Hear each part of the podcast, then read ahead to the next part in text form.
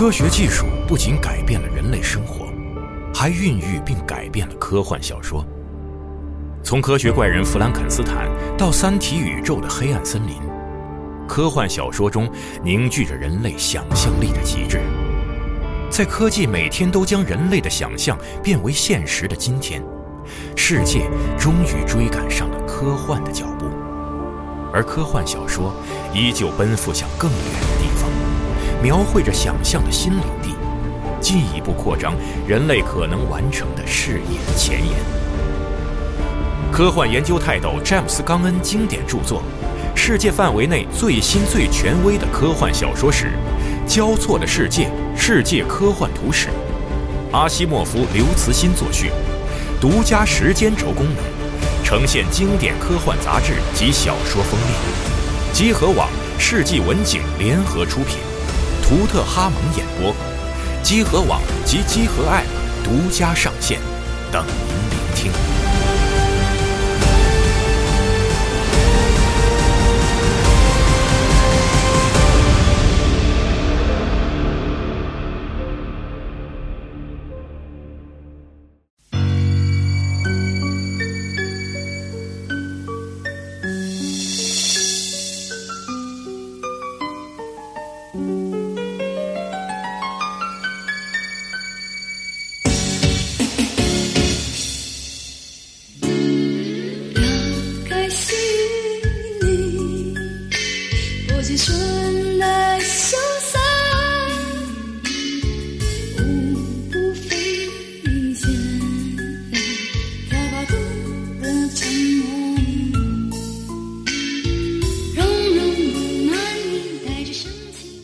大家好，欢迎收听新一期的加州汽车电台节目，我是主持人娜俩，我是刚刚冬眠醒过来的大圆儿。哎，大家一听大圆儿来了，就知道咱们这个造车故事啊，国产造车故事，红旗下的车轮又将继续，哎，又将继续转起来啊！哎，因为实在是这个对不起大家啊，对不起，对不起，比较忙，对，比较忙，就洗车房刚开业啊，开了三个多月，然后。我闺女又赶上马上半岁啊，这真的太忙了。我每天基本上没有什么时间睡觉，嗯，然后我就顺便冬眠了一下啊，然后呢，所以我就赶紧啊，这个今天咱们继续来聊这个红旗下的车轮啊。马上这个刚才听到这首歌是由著名的中国的歌手夏洛，呃，还有娜姐啊，娜姐，娜姐给大家带来的这个相约酒吧啊，马上就来到了这个千禧年，然后。呃，这个可以先回顾一下，回顾一下之前咱们聊的。哎呦，我天哪！就是咱们之前的，呃，把中国品牌其实大概是这么聊的，就是之前我们的造车工业的根基在哪儿，然后这些品牌分别在六七八十年代都干了什么事儿。嗯，而且呢，其实这两天我在总结相应的史料的时候，我也是买了一本书啊。然后呢，我发现其实中国汽车工业跟比如说之前咱们聊的日本那个不太一样。他们呃，日本是你看，虽然它有借鉴欧洲，然后借鉴美国，也有山寨的车，确实是。但是日本的本土工业没有太多被外资侵占啊，就是他们最终还是说丰田是丰田。最多有外资的注股，嗯，而不是说我们会看到，比如说像宝马、丰田，嗯啊，就是我不知道大家能不能理解，比如说像东风本田一样，嗯，哎，比如说日本的日产是占一部分股份，然后呢，宝马占一部分股份，结果宝在日本弄了一个叫日产宝马的这么一个合资公司，嗯，没有，但是呢，在咱们中国大陆地区，这种现象太普遍了。啊，非常普遍了。其实说实话啊，我这个纵观了。呃，十几个品牌的历史，尤其是在八九十年代，我觉得这个弯道超车呀，做的确实挺有意思的。这是走出了咱们很可能很多年轻人不懂啊，就是咱们这个有自己特色的这个道路。嗯啊，因为我们在呃吸取了国内外不同品牌、不同领域的。呃，高手的造车技术之后，把自己的品牌一下就立起来了。大概的时间其实就十五年的时间，很快。对，真的是赶上了别人。对，十五年赶上了别人，别说五十年、三十年的积累。嗯啊，你说这是好是坏呢？反正就是双刃剑。嗯，都有。所以说，咱们上一次呢，大概是按照散沙结构去聊，我们点到了一些，比如说东南西北四大厂，包括有一些一汽、二汽、亲儿子、非亲儿子等等等等，把他们的历史大概介绍一遍。而到今天，咱们这一期节目开始，我们要根据从九十年代一直到千禧年间的重要车型啊，从车型挖掘到它背后的品牌的故事。嗯，哎，就是我们比如说聊到富康。哎，那富康是什么公司造的车？它是法国车。那来到中国，等等等等等等，它的背后那个品牌的发展历史一直到今天。哎，所以说今天咱们就聊品牌。哎哎，那今天呢，主要跟大家来聊两个品牌。所以呢，我开始觉得啊，之前啊，就跟一些车友聊天哎，说我是 JDM 什么的。哎，其实现在咱们我是这点，就是现在是我是日本产的，现在是 CDM 啊，领克零三加，很多人都说哟，我是 CDM 的车啊啊，我有玩出自己 CDM，确实是，呃，我是把史料总结之后，发现中国汽车市场发展的这些品牌故事啊，真有中国人聪明智慧在里边，哎啊，挺有挺有挺有好多好玩的小故事，挺有特点的，也是对，挺有啊真挺有特点的，而且不同省份，嗯呃，不同的。南北之间的差异造就了不同车型车系的水土不服和水土服啊，都挺都挺好玩的。所以啊，咱们接下来就继续咱们红旗下的车轮。那接下来可能要有个将近五期，四到五期吧、啊，四到五期的时间预告了，预告了。我、啊我尽量把大家能看到的能。耳熟能详的合资品牌也好，或者合资品牌背后的国有品牌，也就是自主品牌，全都把他们的历史捋出来，哎然后让大家找找自己开的那辆车。比如说我开雅阁啊哎，我开凯美瑞，哎，这这车哪儿来的？哎，为什么原来有广州标志？为什么后来就到东风那儿去了？嗯哎，这这些故事啊，跟大家来仔细的啊分享一番。好，哎，然后再点一句啊，以上资料啊，就是仅代表个人啊，有一些个人观点，嗯。而且呢，这个品牌不分先后啊 啊，这个也我们也不是恰饭啊，这个嗯。没有说先说哪个不说哪个。行，那咱们就正式开始啊，伴着这个优美的歌声，第一台车，呃，广州标致五零五哎呦，啊，这台车对于我来说哈、印象比较深的呢有两个点。就是第一个是它的头灯，因为我不知道你小时候看没看过，嗯。它大多颜色黑，然后深蓝色，啊。啊，然后它的车门开启的方式是那种，呃，一个正方形的板儿往外扒，啊不是咱们那种门把手，嗯。它是一块一块板儿往外扒，然后它的头灯特别的凶，就像狮子的眼睛和孙悟空的那个《七龙珠》里边那个超级赛亚人啊。就变身之后就是是一个梯形，然后里边窄外边宽，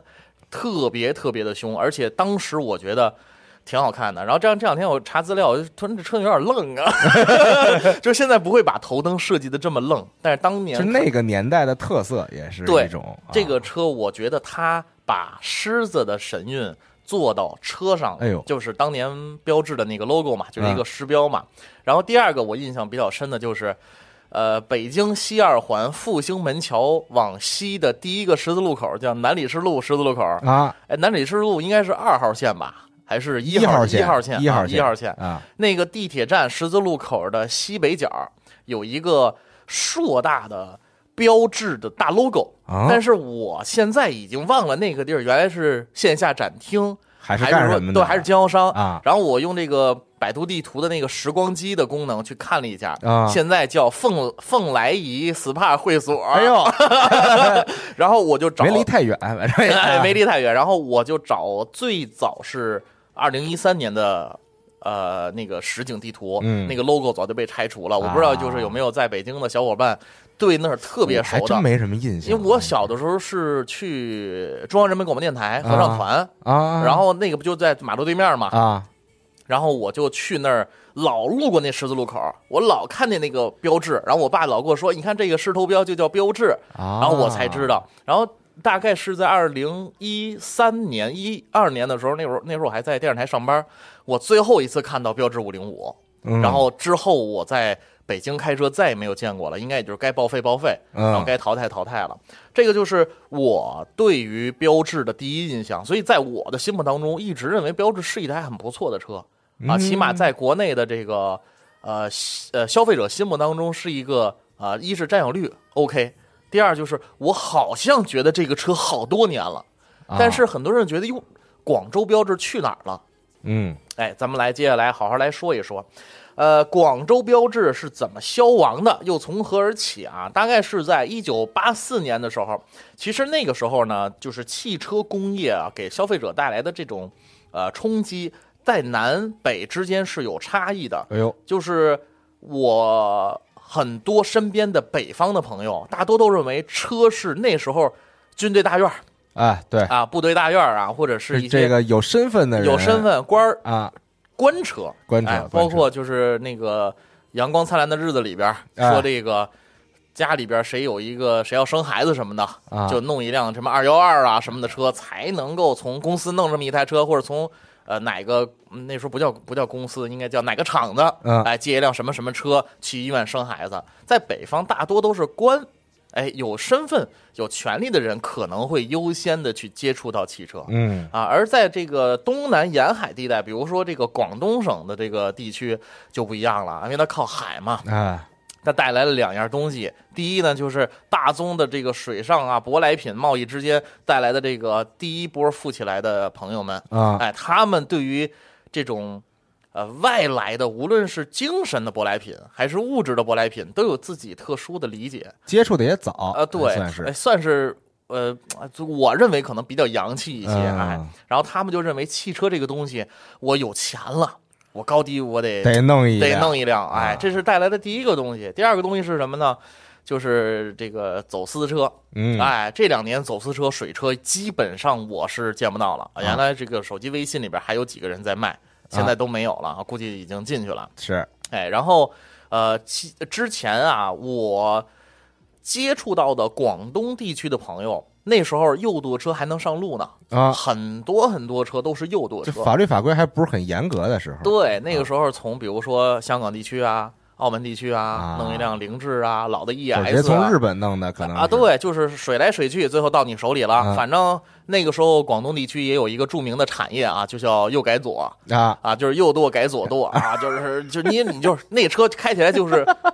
就相当于你用你的左脚跟右脚反着走，就是特拧巴。嗯，因为它的底盘，包括那时候咱不懂啊，但其实现在一想，底盘的不同悬架的调教，然后包括胶套，就是不一样，就是完全是不一样的。它的整个参数你也没有从日本过来的维修手册什么的，嗯，所以造成了一些，就是那个时候，我认为南方地区他们对于汽车的需求跟北方是不一样的。哎，他们更想让私家车。走进自己的生活，嗯，而我认为呢，那个时候从港澳地区也受到日本文化的影响，他们更喜欢什么样的车呢？就是呃宜商宜家的车型，就是厢货和皮卡，嗯，哎，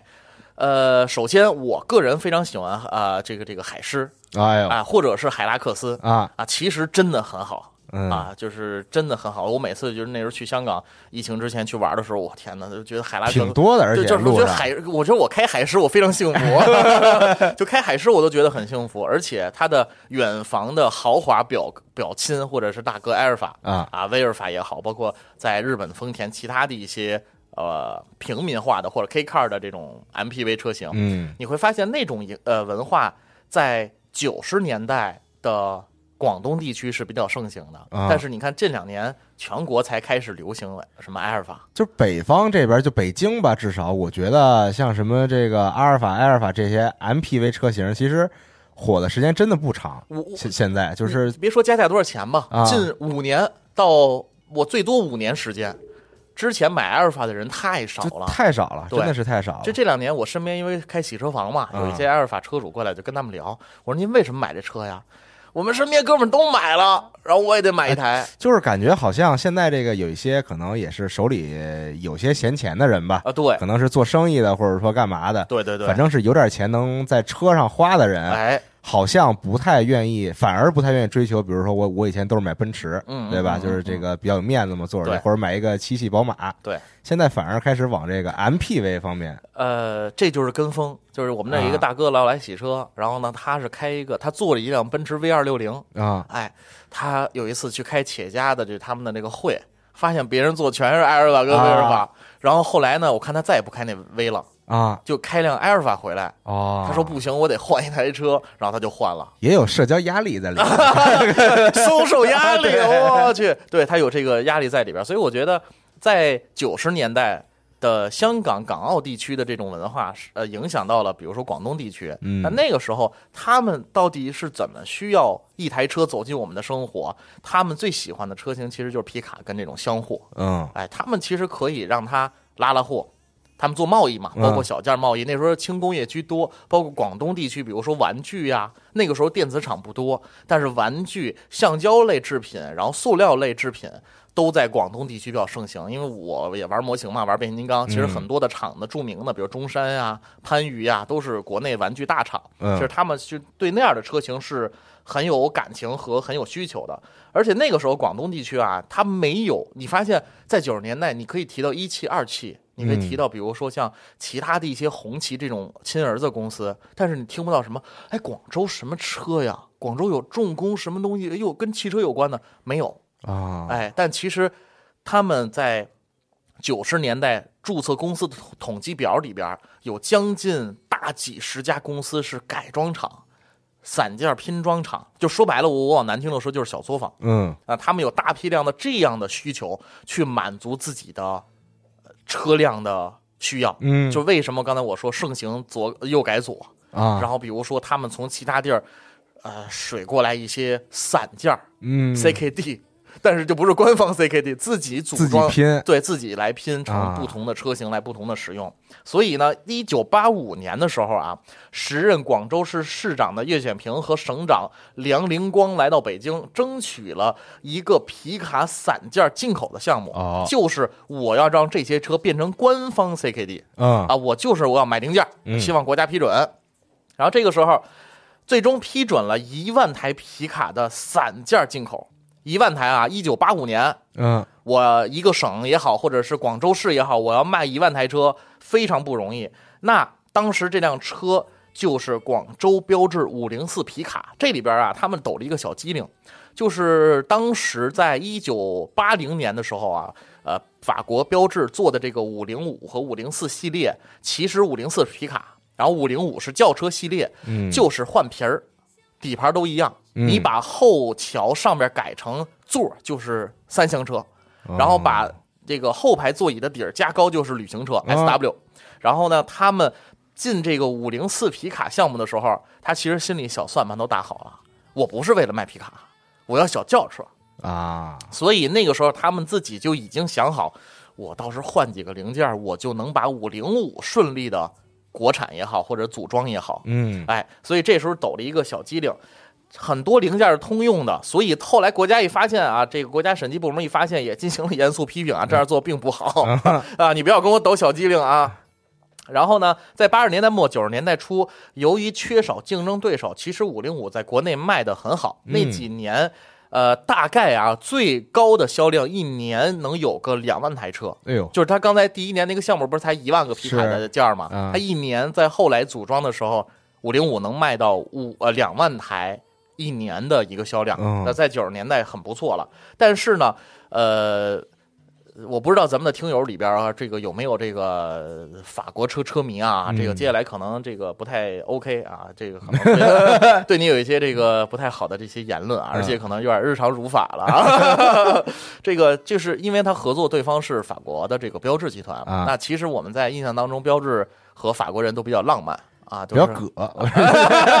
对对对，包括雪铁龙集团啊，就是它那方向盘中间不动，就是那方向盘转那种。然后包括就是它很多的设计都是不跟主流啊，一般咱们那个空调滤芯都在副驾驶那儿嘛，它不去，它在发动机后边。嗯，所以你小保养的时候，空调滤芯你要把发动机后边的盖儿打开，防火墙拆开，所以就很就很尴尬。嗯，然后法国人呢，其实浪漫之余，他们还是。呃，很很鸡贼的啊，就是我就查葛朗台嘛，啊，葛朗台就是法国著名的这个这个一个这个一毛不拔的人嘛。其实他们在当时跟中国签署这个广州标志国产和 CKD 协议的时候，用了很多很不好的手段，嗯，让呃中方无法去大展拳脚。就说白了，你一利润率得给我，得保证，然后第二钱你得给我，第三我不拿钱。他们只是拿出来所谓的技术投资，嗯。啊，换来了一定的所谓的这个呃好处也好啊，或者是说，其实他这个当时的眼界有点小，嗯。啊，他没有把眼界放得很远，格局小，对，格局真的小了。啊，因为当时呃，广州标志这个企业是广州人得名儿，嗯然后法国人得利。啊。啊广州标志。这个股份啊，大概分成什么？广汽的这个公司占百分之四十六，中信公司占百分之二十，国际金融公司占百分之八，巴黎国际银行占百分之四，法国标志占百分之二十二。这百分之二十二他什么都没拿，啊就在那我要百分之二十二，然后他就拿了百分之二十二，然后他们用了一些资本手段，让他们的总经理前八年不能换人，啊，就是前八年广州标志的头必须是法国人，嗯而且他们获得了总经理的一票否决权。就说，比如说我们想国产或者是引进什么车型，不的不行啊，啊这个法语我不会说啊，就是不行。啊然后你就得听我们法国人说了算。啊，所以那一段时间，广州标志走的不是很顺利。嗯而且呢，那个时候他们也相对来说吧，这个唯利是图，然后再加上呃，中方呢经常跟他们提出一些，比如说我要一些新车型，我要一些新技术，然后法方就不行，就不给。然后呢，说行给，好好好，给给给，结果给来的配件儿压根儿就不是一批车上的，你无法组装成一台正常的车，并且他们以休假为名，啊，我今天不上班儿，啊。今天妈妈不在家，我也不上班啊。他们就是呃一而再再而三的去拖，导致呃其他的品牌，当时我们看到就是呃包括咱们以后会聊到大众啊、奥迪呀、嗯。其他的一一些德些车型国品牌。对德国品牌跟国内的这种关系和合作越来越好，产品越来越新，包括同家的雪铁龙的富康嗯都卖得越来越好。法法国的这个这个标志集团的人就觉得我就应该挣点小钱就行了。啊，哎，所以就导致了他们就没想这事儿，就是就是跟合作就合作了，就就凑合弄。就是我是觉得啊，就是还是眼界问题，还是眼界问题。然后呢，由于啊发展技术慢，产品质量差，然后更新迭代太迟缓了，导致连年亏损啊，各种库存车积压。因为我是在网上看到一个网友说，说他是广东人，这个老广东人嗯啊，他在他说他当时在广州，只要大面积的空地上都能停着很多标致五零五，啊就是他们可能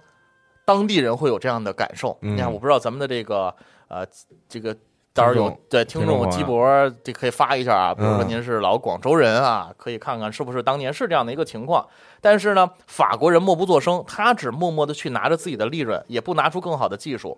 所以，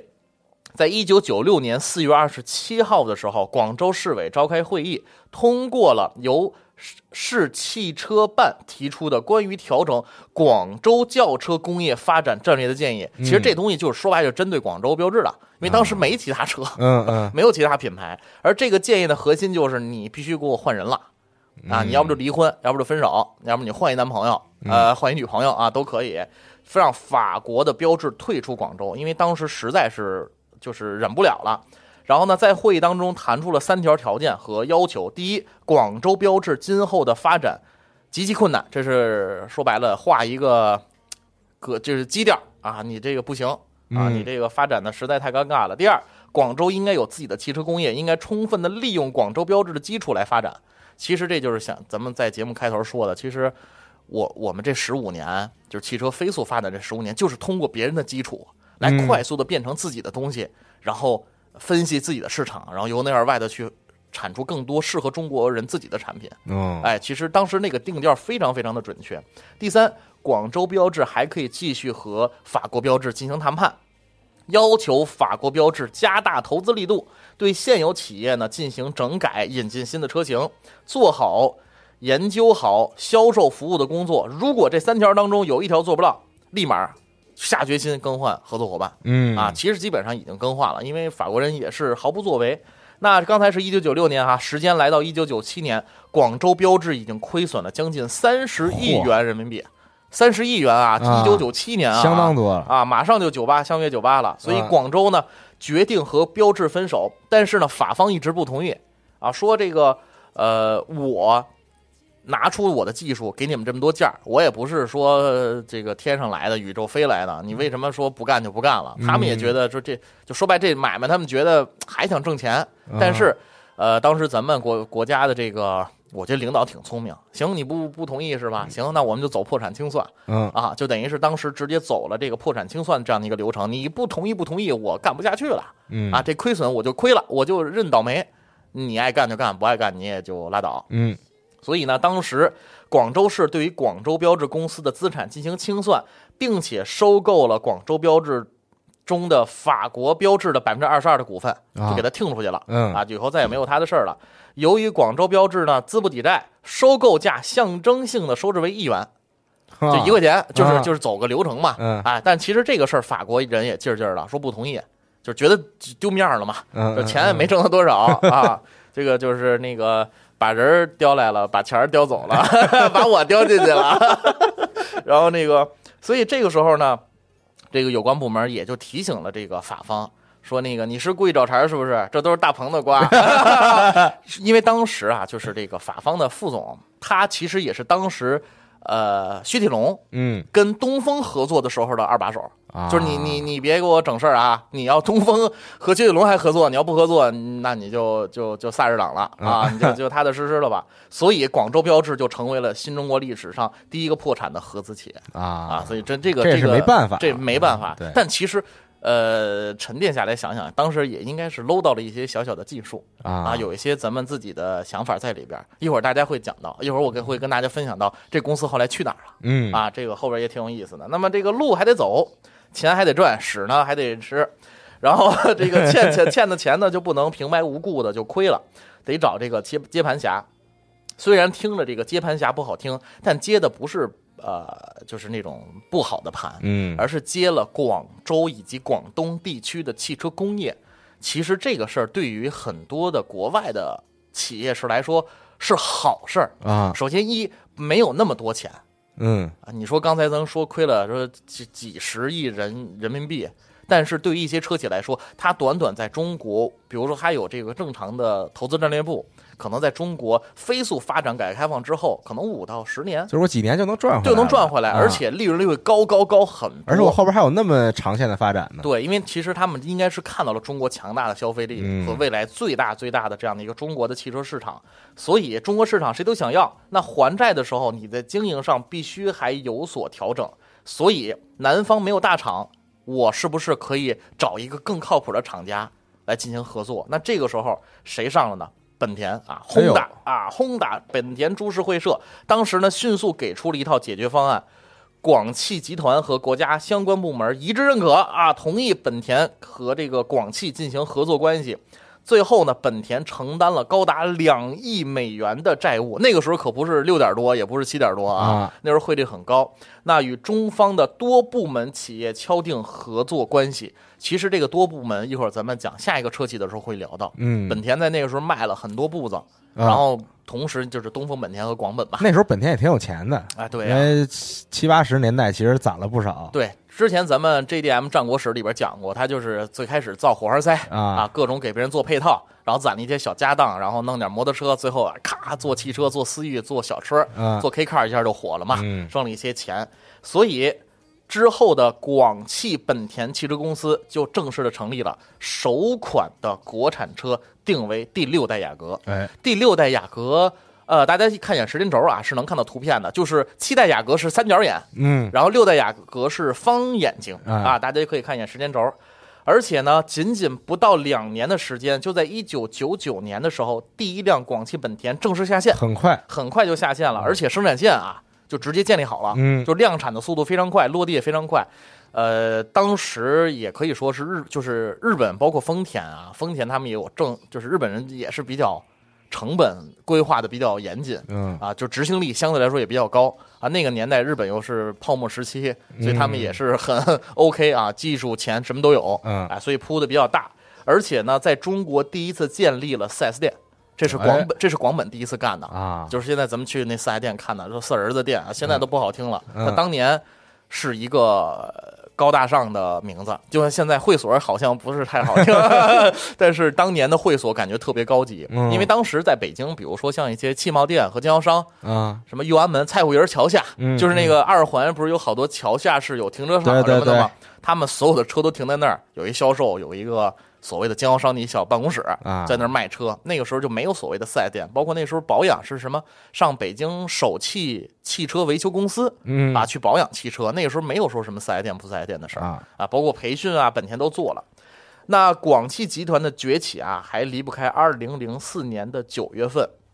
和另一个品牌的顺利合作，那就是 Toyota 丰田啊。哎，公司成立后呢，同年十一月，就在二零零四年的十一月就动工了广丰的南沙工厂，而且呢，第一款国产车是零六年的第六代凯美瑞。哦，哎，就是大家广东朋友啊嘴里戏称的佳美。呃，佳美，佳美，这佳美多好听啊！啊但就是 logo 被注册了，你知道吗？所以叫凯美瑞。然后呢，呃。其实说实话，要是凌志啊，雷克萨斯要叫凌志，我觉得还非常的美丽的。哎，我其实就是最早的时候啊，啊就是我第一次见到雷克萨斯这个品牌，啊是我一个同学，就是他们家可能当时也挺有钱的那种，嗯是做生意的。然后那个同学他妈开的是一辆凌志，凌志，因为因为因为因为那时候就还叫凌志呢都。啊然后，然后就就就觉得在路上从来没见过这个牌子的车就我我小的时候，就是我每年暑假去广东找我爸啊中山呀、佛山呀，然后广州啊，我都去，然后每年都在那待几个月。我就真的小时候坐我爸同事的那个凌志，啊，就是那个皮子，你知道，就是挺尊的，对。而且那个车当时让我就是印象最深的一个东西，你你想我家里当时可能还是还是那个快快银的嘛，那个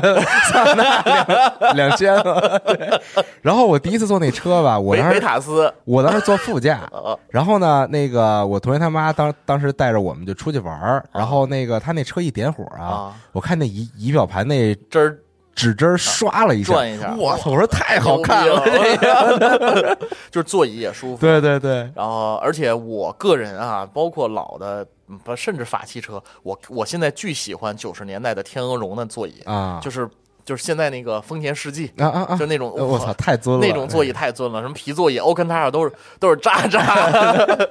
然后说回来啊，就是那个时候，呃，广汽丰田正式成立，然后他们呢把这个凯美瑞进行国产。那二零零七年，也就是奥运会之前的二月份，广汽本田就已经生产了一百万辆车，哇，这是中国，我记得应该是第一个一百万辆，就是合资品牌啊。它在我记得应该是九七年收的嗯，这个烂摊子，十年的时间，一百万辆，相当多，而且那个时候没怎么听说广本的呃就广广州广汽的车有一些出租车。啊对，一会儿咱们讲那品牌会有出租车，嗯那个一百万辆和那个销量是有水分的，啊，所以你会想，这这钱不比当年标志，你说这不是亏疯了吗？是啊多多缺心眼儿啊，是不是？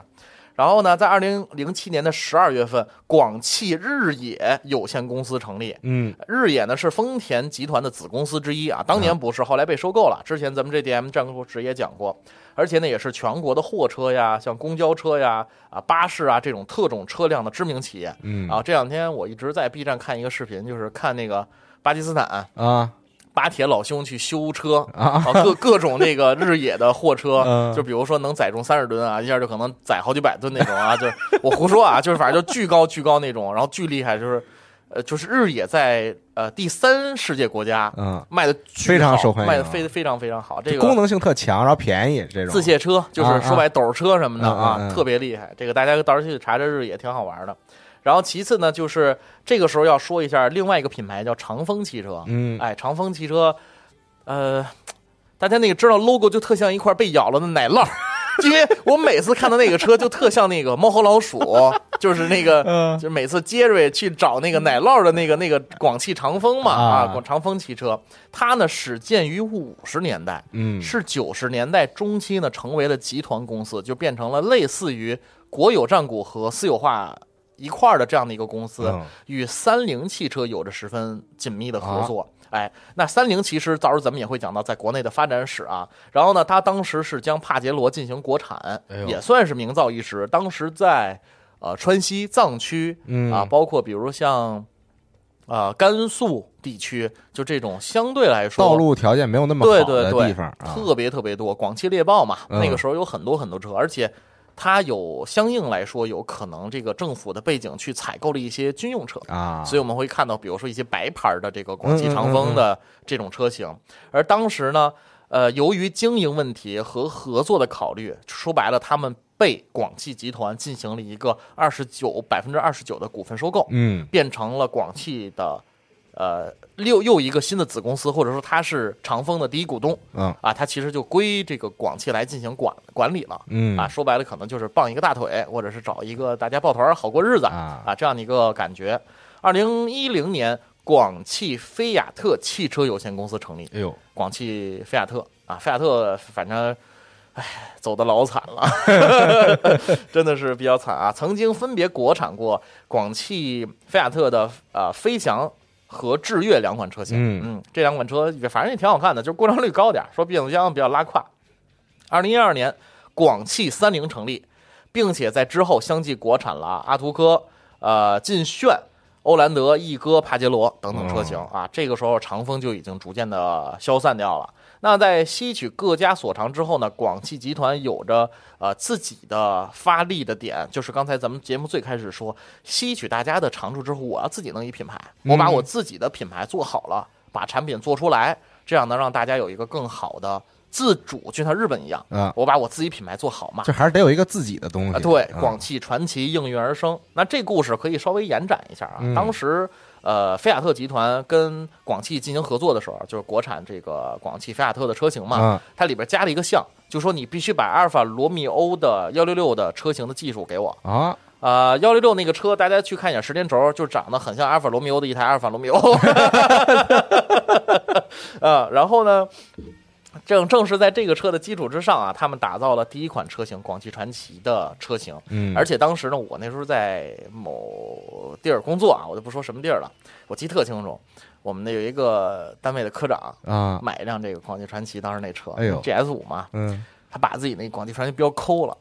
然后贴了一个阿尔法罗密欧，贴了一个阿尔法罗密欧的 logo。就是我跟你讲啊，它那个我想想，它广汽传祺的 logo 大概的大小跟咱们正常那个耳机大耳机耳麦的这个罩儿差不多大。嗯嗯，他买一个阿尔法罗密欧那个 logo 啊，大概也就是小，易拉罐易拉就是可乐易拉罐那么大的一个标，嗯巨小，等于就是一特大的底儿，一特小的标。然后当时我问他，哎呦，我说那个谁谁谁谁，我说你这什么车呀？我这阿尔法罗密欧啊。然后后来，因为当时还没在汽车圈，很早之前的事了。啊然后后来我去查资料，然后我发现哦，原来有这段历史。那行，那贴贴吧。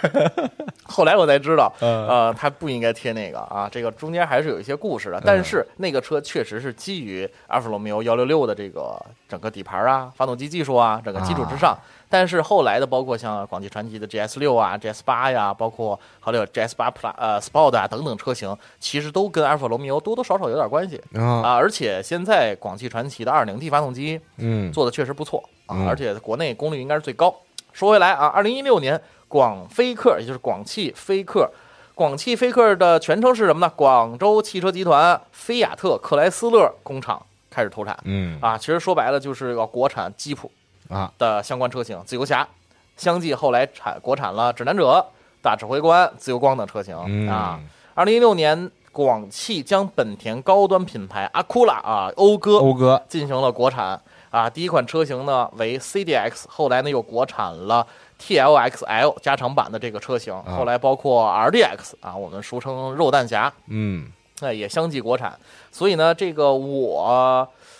基本上把广汽传祺的故事啊，差不多和和这么多年国产的车型啊、和公司都大概说了一遍。嗯然后我对于广汽确实。我没有特，就包括我这么多年做汽车媒体，我基本上没怎么黑过广汽。嗯，包括广汽的几个品牌的车型，因为我说的黑不是说恶意黑，是说他们更多的，比如说，呃，不好好造车，啊玩漂玩腻啊，就是那猫腻没有，而是他们相对来说是比较聪明的。要我说，就是南洋同胞嘛，就是嗯我觉得就是祖国南方的朋友们还是很聪明的，就是他们把别人家的一些技术跟自己的技术进行更有前瞻性和可持续发展的结合。嗯比如说现在最新的 GS 八用的就是丰田的混动，用的自己的 2.0T 发动机。嗯那丰田一直还用自吸，不是说不好，而是它不是完全照搬照套过来的。啊哎，所以我觉得广汽集团在这也就十，咱就说二十年吧，嗯拿二零二零年当一个节点，拿一九九零年当一个节点，其实这不到这个二十五年的时间里边有这样的成绩很不容易。嗯，而且广汽集团现在也立得住，包括他选的品牌，包括嗯广本、广丰，嗯啊，虽然是这个这个塞纳加价这个事儿有点尴尬啊，啊确实有点尴尬，但是。呃，消费者还是这个非常认可广汽集团的。那咱们关于广汽的故事就先说到这儿。然后呢，如果说咱们的这个集合的听众啊，要是有比如说广汽的故事，比如家里的，比如老雅阁，哎，老佳美、老凯美瑞的故事，可以分享一下啊。然后前两天我们洗车房有一个这个雅阁，就是第七代吧。这个三角眼那个，嗯嗯嗯，我天哪！一打开那车门，啊我天哪，全发霉了的味儿。后来我说，我问那车主，我说您这车从哪儿来？他说从广州运过来的。哎呦，他说那车在那在那个停车场里放了三年多。嚯！然后我给他做了一个内外惊喜嘛。然后我我说您车其实保养还行，那车才六万公里，哎呦，真不错。后来我说那这味儿我真除不掉，因为好多地儿都发霉了。啊哎，所以说我当时发了个微博，我说就当时。呃，那代广本的雅阁是绿色的，嗯就是墨绿色，有点那种墨绿色，对对对，啊墨绿色，然后长条尾灯，嗯嗯，是当年多少人的这个梦想，是做生意也好啊，哎，家庭啊，对对对，哇，那抹绿啊，影响了很多人。行，那广汽的故事啊，咱们就截止到这儿啊。接下来咱们来说这个，还是跟法国车有关的这样的一个企业啊，这个企业也是咱们国家的这个呃大国。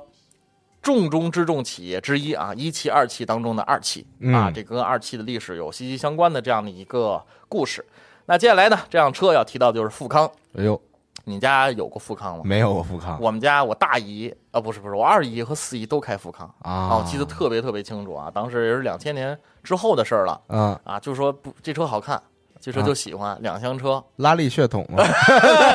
那个那人那个那个拉力车，哎呀，叫什么来着？呃，哎呦，就在嘴边上俩字想不起来了啊，不说了。然后呢，咱们拿它啊，就当这个东风汽车的引子。嗯，作为当年的老三样之一啊，这个富康很独特，因为当时的捷达、桑塔纳一都是大众的啊，第二都是三厢车。是，其实我跟你说，大众特聪明。你别看大众说哎双离合这那的，你看人销量，去年朗逸吧，应该是又是销量和轩逸俩就是冠军、嗯、啊，一个日产的，一个大众的，就是这东西。大大众其实很聪明，而富康呢是一个两厢车，就从那时候开始啊，这两厢车在中国汽车市场压根就没火过啊，就是除了高四那一段时间，高尔夫六火了一段时间，啊、就两厢车死活就火不了，也不知道为什么。而富康呢，在一九九二年组装试验原型车呢，是一九九一年推出的雪铁龙的 ZX。其实你想，才一年的时间，嗯，国内在组装，其实同步率很高了。嗯、啊，比这个蜘蛛侠三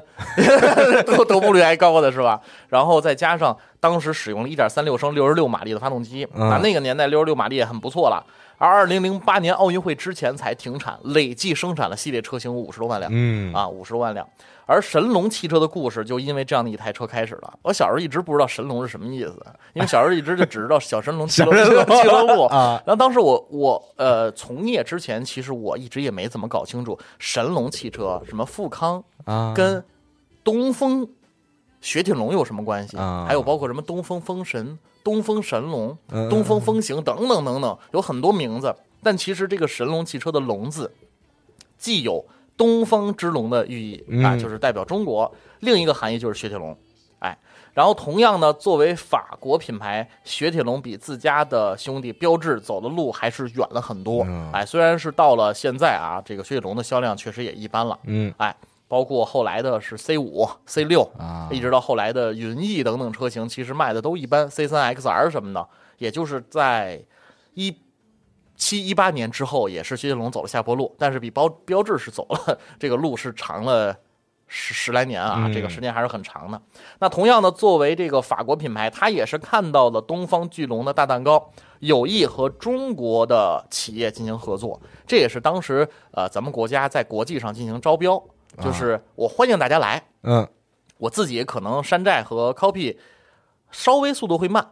我想快速的达到我们的一些目标，必须要引资嘛，嗯。必须要引入技术发展这方面的，对，没错啊，是一长计嘛。当时也是四处合资，所以呢，这个主角东风汽车，之前节目当中啊，咱们提到东风汽车一直是在卡车上努力，嗯。就是在二汽一直在跟咱们的重型的自卸车啊，包括呃什么什么五平柴呀、六平柴呀、八平柴呀，这些全是都是货车，而他们呢，积极在改革开放的环境下。寻求新的出路，就是大变小，嗯啊，轿车。比如说那时候还没有所谓 SUV 的概念，就是轿车，平民轿车嗯啊，不管你是皮卡也好啊，你是这个轿车也好，旅行车也好，等等等等，就是我要变成小车的企业，啊，大车没劲了。每个人家里能用的车啊，，对啊，啊老百姓能开得着、买得着的车。那这两个品牌也算是比较缘分，通过经过多轮的谈判呢，最终是走到了一起。而一九九二年的五月十八日，由东风汽车公司、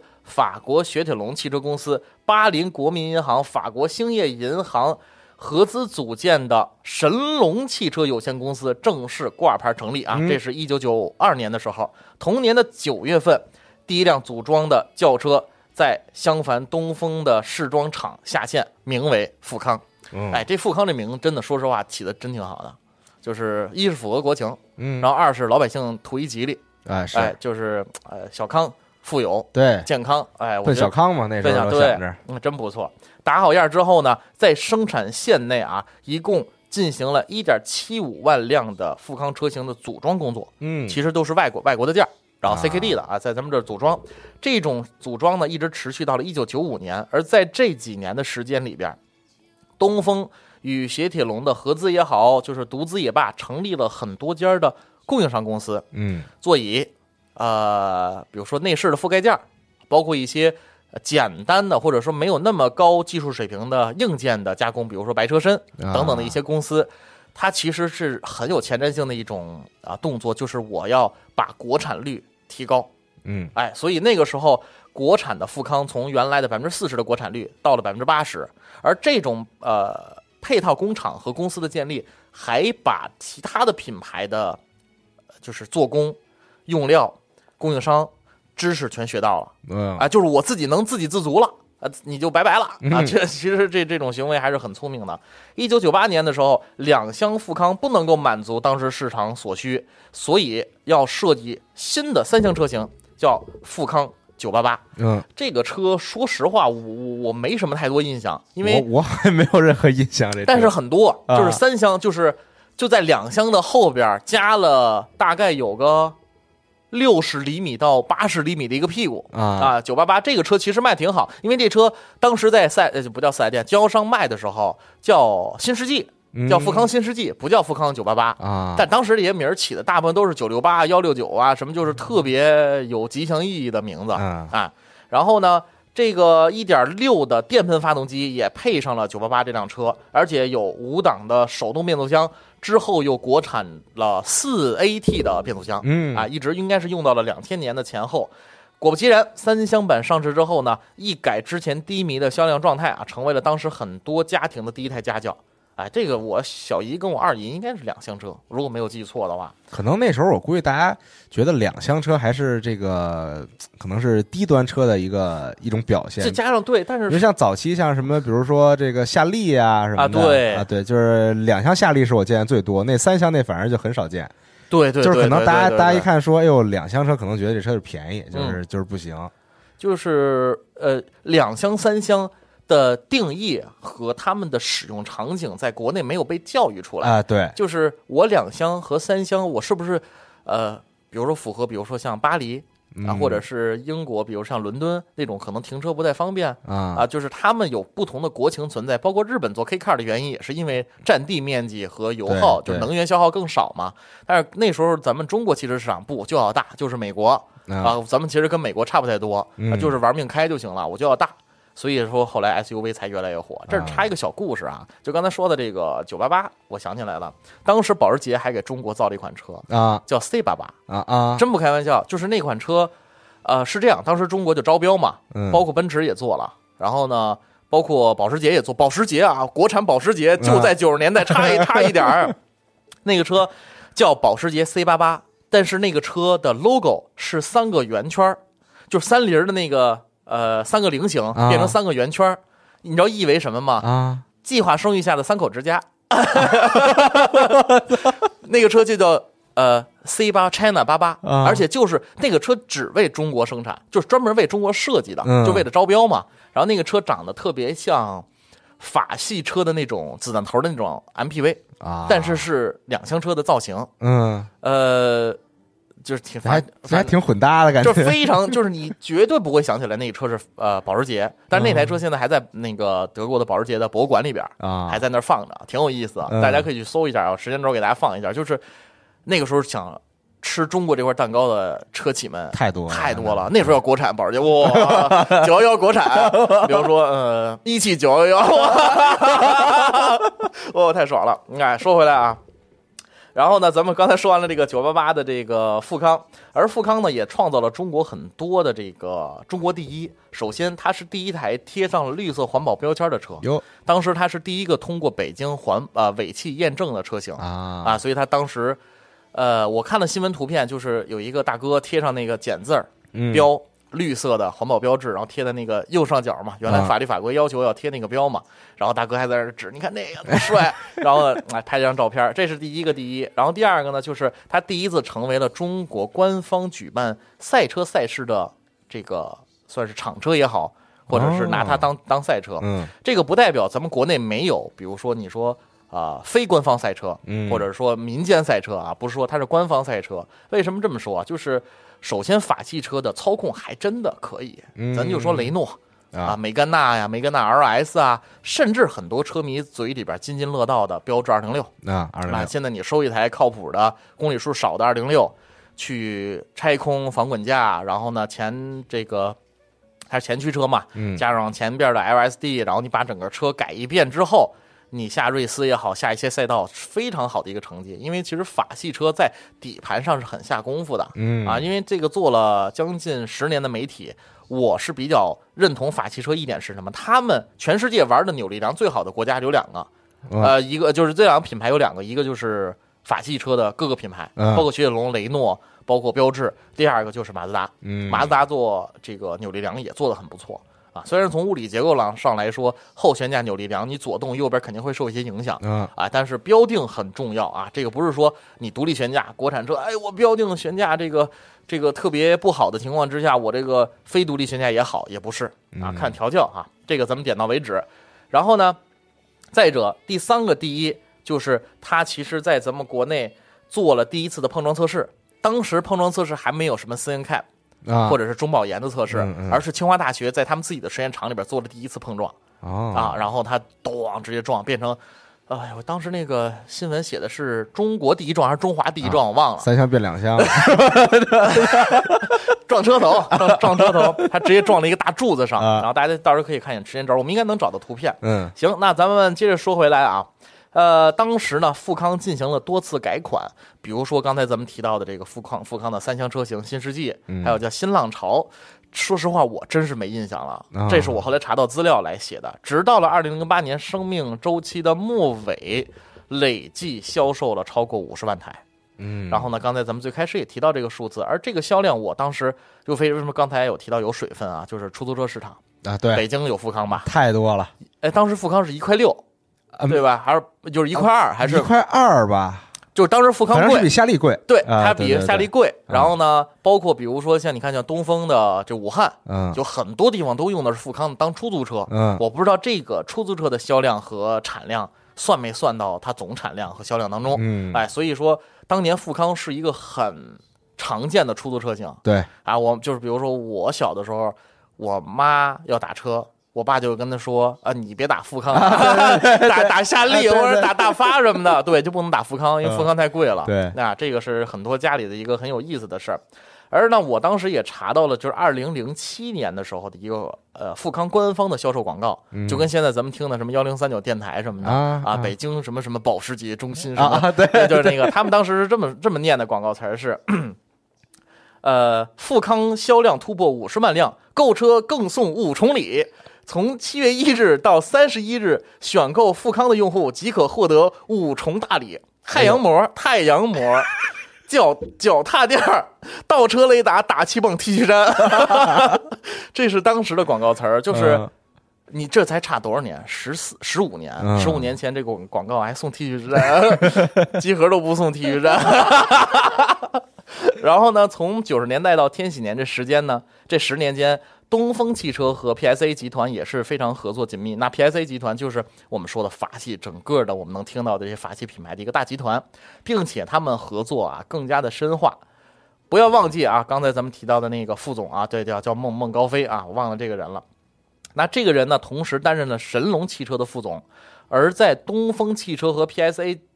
集团合作的这种沟通上，它也起到了一定积极的作用。嗯啊，所以说还是有功有过。在二零零二年十月二十五日的时候，神龙汽车成立十周年之际，东风公司与 PSA 集团扩大合资协议正式签署，就是我们要玩票大的，要干更好的事儿，要引进更多的车型，重新将标致进行国产，哎，重新引入啊，所以这个标志还是最终回到了这个东方巨龙的身上。嗯，哎，这个狮子啊，终究还是在巨龙面前啊，低下了自己的这个头颅啊，还是要这个臣服于中国的这个汽车大量的这个销售市场。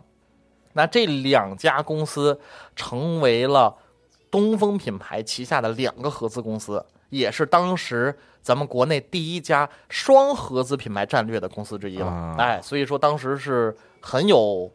title 的啊，就是它的这个前瞻性也很强。二零零四年四月二十一日，东风标致的第一款车型三零七下线，一直到现在，东风标致依然在产。嗯啊，销量噔噔噔啊，不说了。两千年啊，我这节目不能让这个厂家的人听，我我 我估计我又要被拉黑了，我天哪！嗯，两千年的时候啊，二月份，东风汽车与京安云豹组建了风神汽车啊，这个我给大家梳理一下东风旗下的各个子品牌。嗯哎，风神汽车啊，先说 OK 啊，风神记住了，它是什么呢？是东风日产的前身。那它怎么跟日产勾搭上的呢？跟这个京安云豹有关系。嗯京安云豹是有着公安系统背景的一家广州公司，它拼装过，也就是 CKD 过日产的公爵、哎呦 Quest、贵士、嗯，途乐、蓝鸟等车型。好车呀，哎，都是好车。嗯那这个品牌就一带而过了。然后它和东风组建的这个风神汽车公司，就开始生产以蓝鸟为原型的风神系列的轿车。嗯所以当时是东风风神蓝鸟，嗯，哎，所以才这么来的。这个之前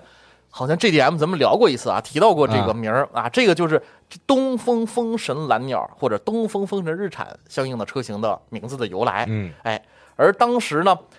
又和台湾地区的玉龙汽车，啊。呃，这个我在写稿的时候画了一个括号，大家认真听啊。而这个玉龙汽车当时持有，呃，这个日产又持有这个玉龙汽车的百分之二十五的股份，嗯。而呢，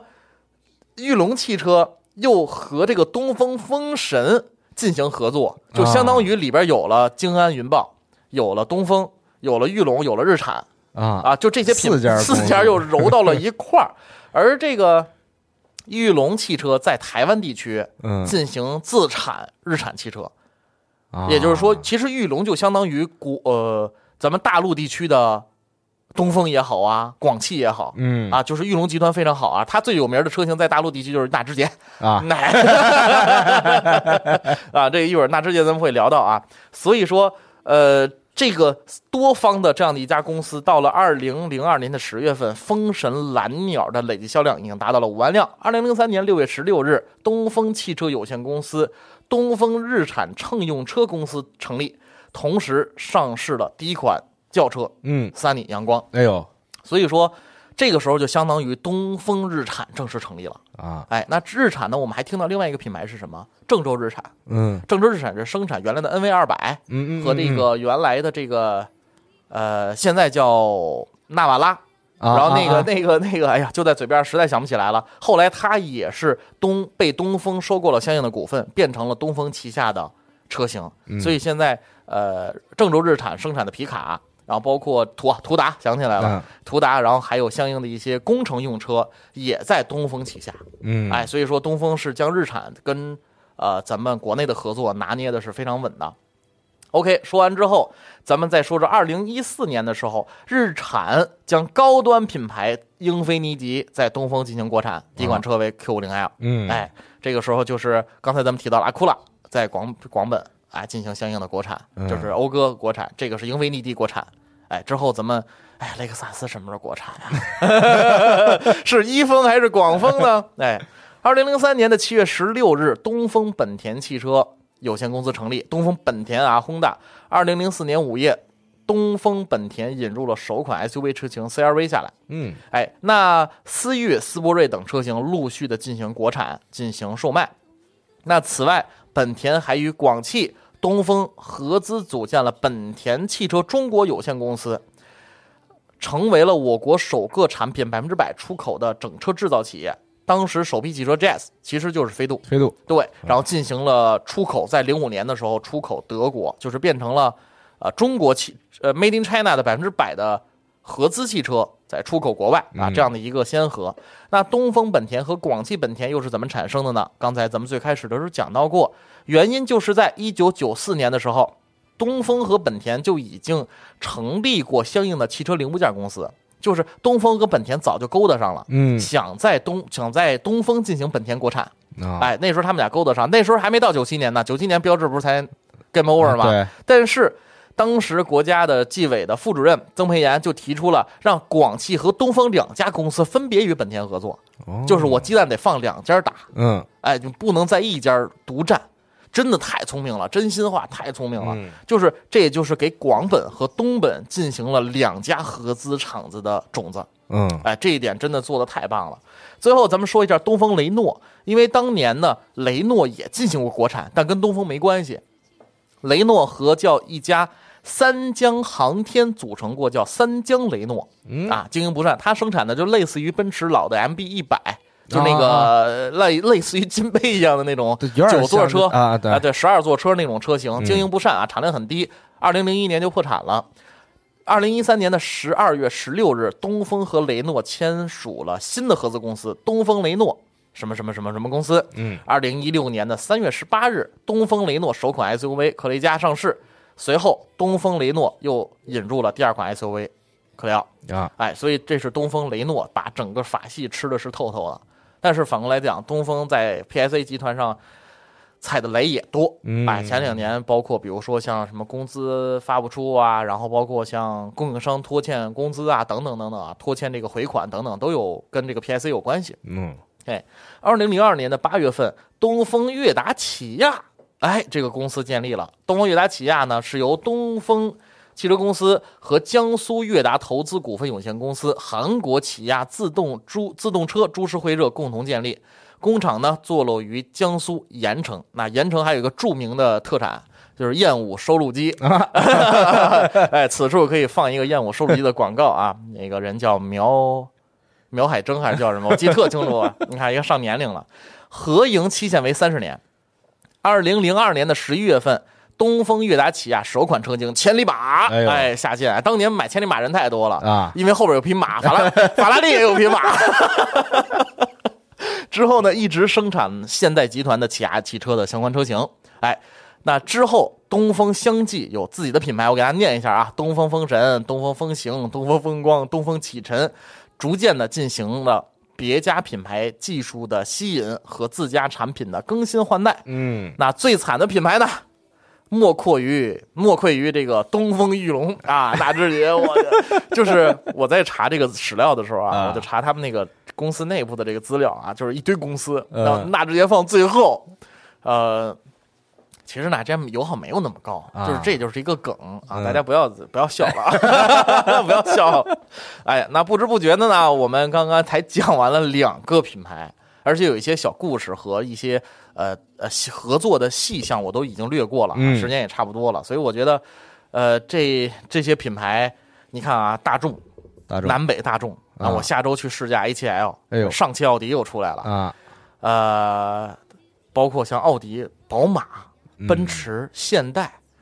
呃，其他的这些合资品牌，咱真能聊好多东西呢。啊而且我查到资料特别多，为什么北京选择现代当出租车？啊，我查到了秘密，到时候跟大家分享，真的哇就巨有意思。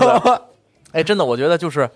啊、地域特性，就是地域特征跟、跟这个车企是有很有关系的，挺好玩的。然后再加上比亚迪、长城。呃，这个吉利汽车这些啊私有品牌、或者叫私有化的这种呃民营品牌是怎么火起来的？嗯哎，是通过什么样的方式？他们这个原来在干什么啊？吉利还搞过吉利大学，啊在啊密云还是在怀柔，我记得是吧？啊这个对好像是好像是对，所以他们都有着自己非常好玩的故事。然后呢，咱们接下来再会用四到五期，甚至可能更多的时间跟大家还好好好来分享这个红旗下的车轮啊。最后再再我想说一句，就是你没发现真的是没有什么自己的产品吗？最开始的时候是啊，那确实是都是从外边来。如果这这这一点，你说厉害吗？就还是双刃剑，但是我觉得挺挺挺挺牛逼的，嗯，真的就是他把一部分。就施以长技之一，真的发挥的还挺好的。嗯啊，就是虽然一部分车型的国产车型品牌的路没好走，或者走的不好，嗯，比如其实像你看，像北京地区东风的自有品牌的车，除了像一些厢货、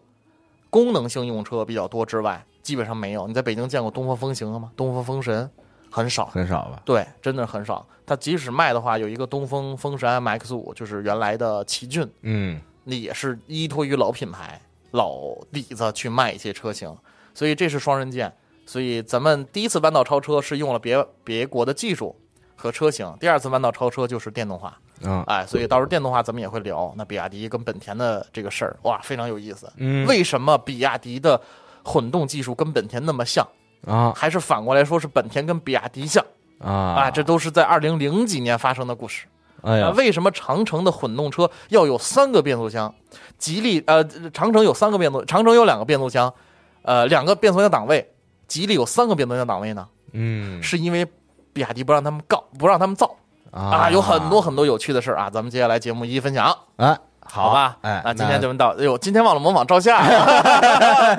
走走走，本期主要讲一讲这个广汽啊，以及东风东风集团这两家。啊一汽还没说呢，哎呦，对，还有一期待后边啊，哎，期待大元给我们带来其他这些咱们现在非常熟知的这些品牌。对，现在是二月份，是不是啊？咱们七月份见。行，那就感谢大家收听这期的红旗下的车轮，咱们就下期节目再见，拜拜。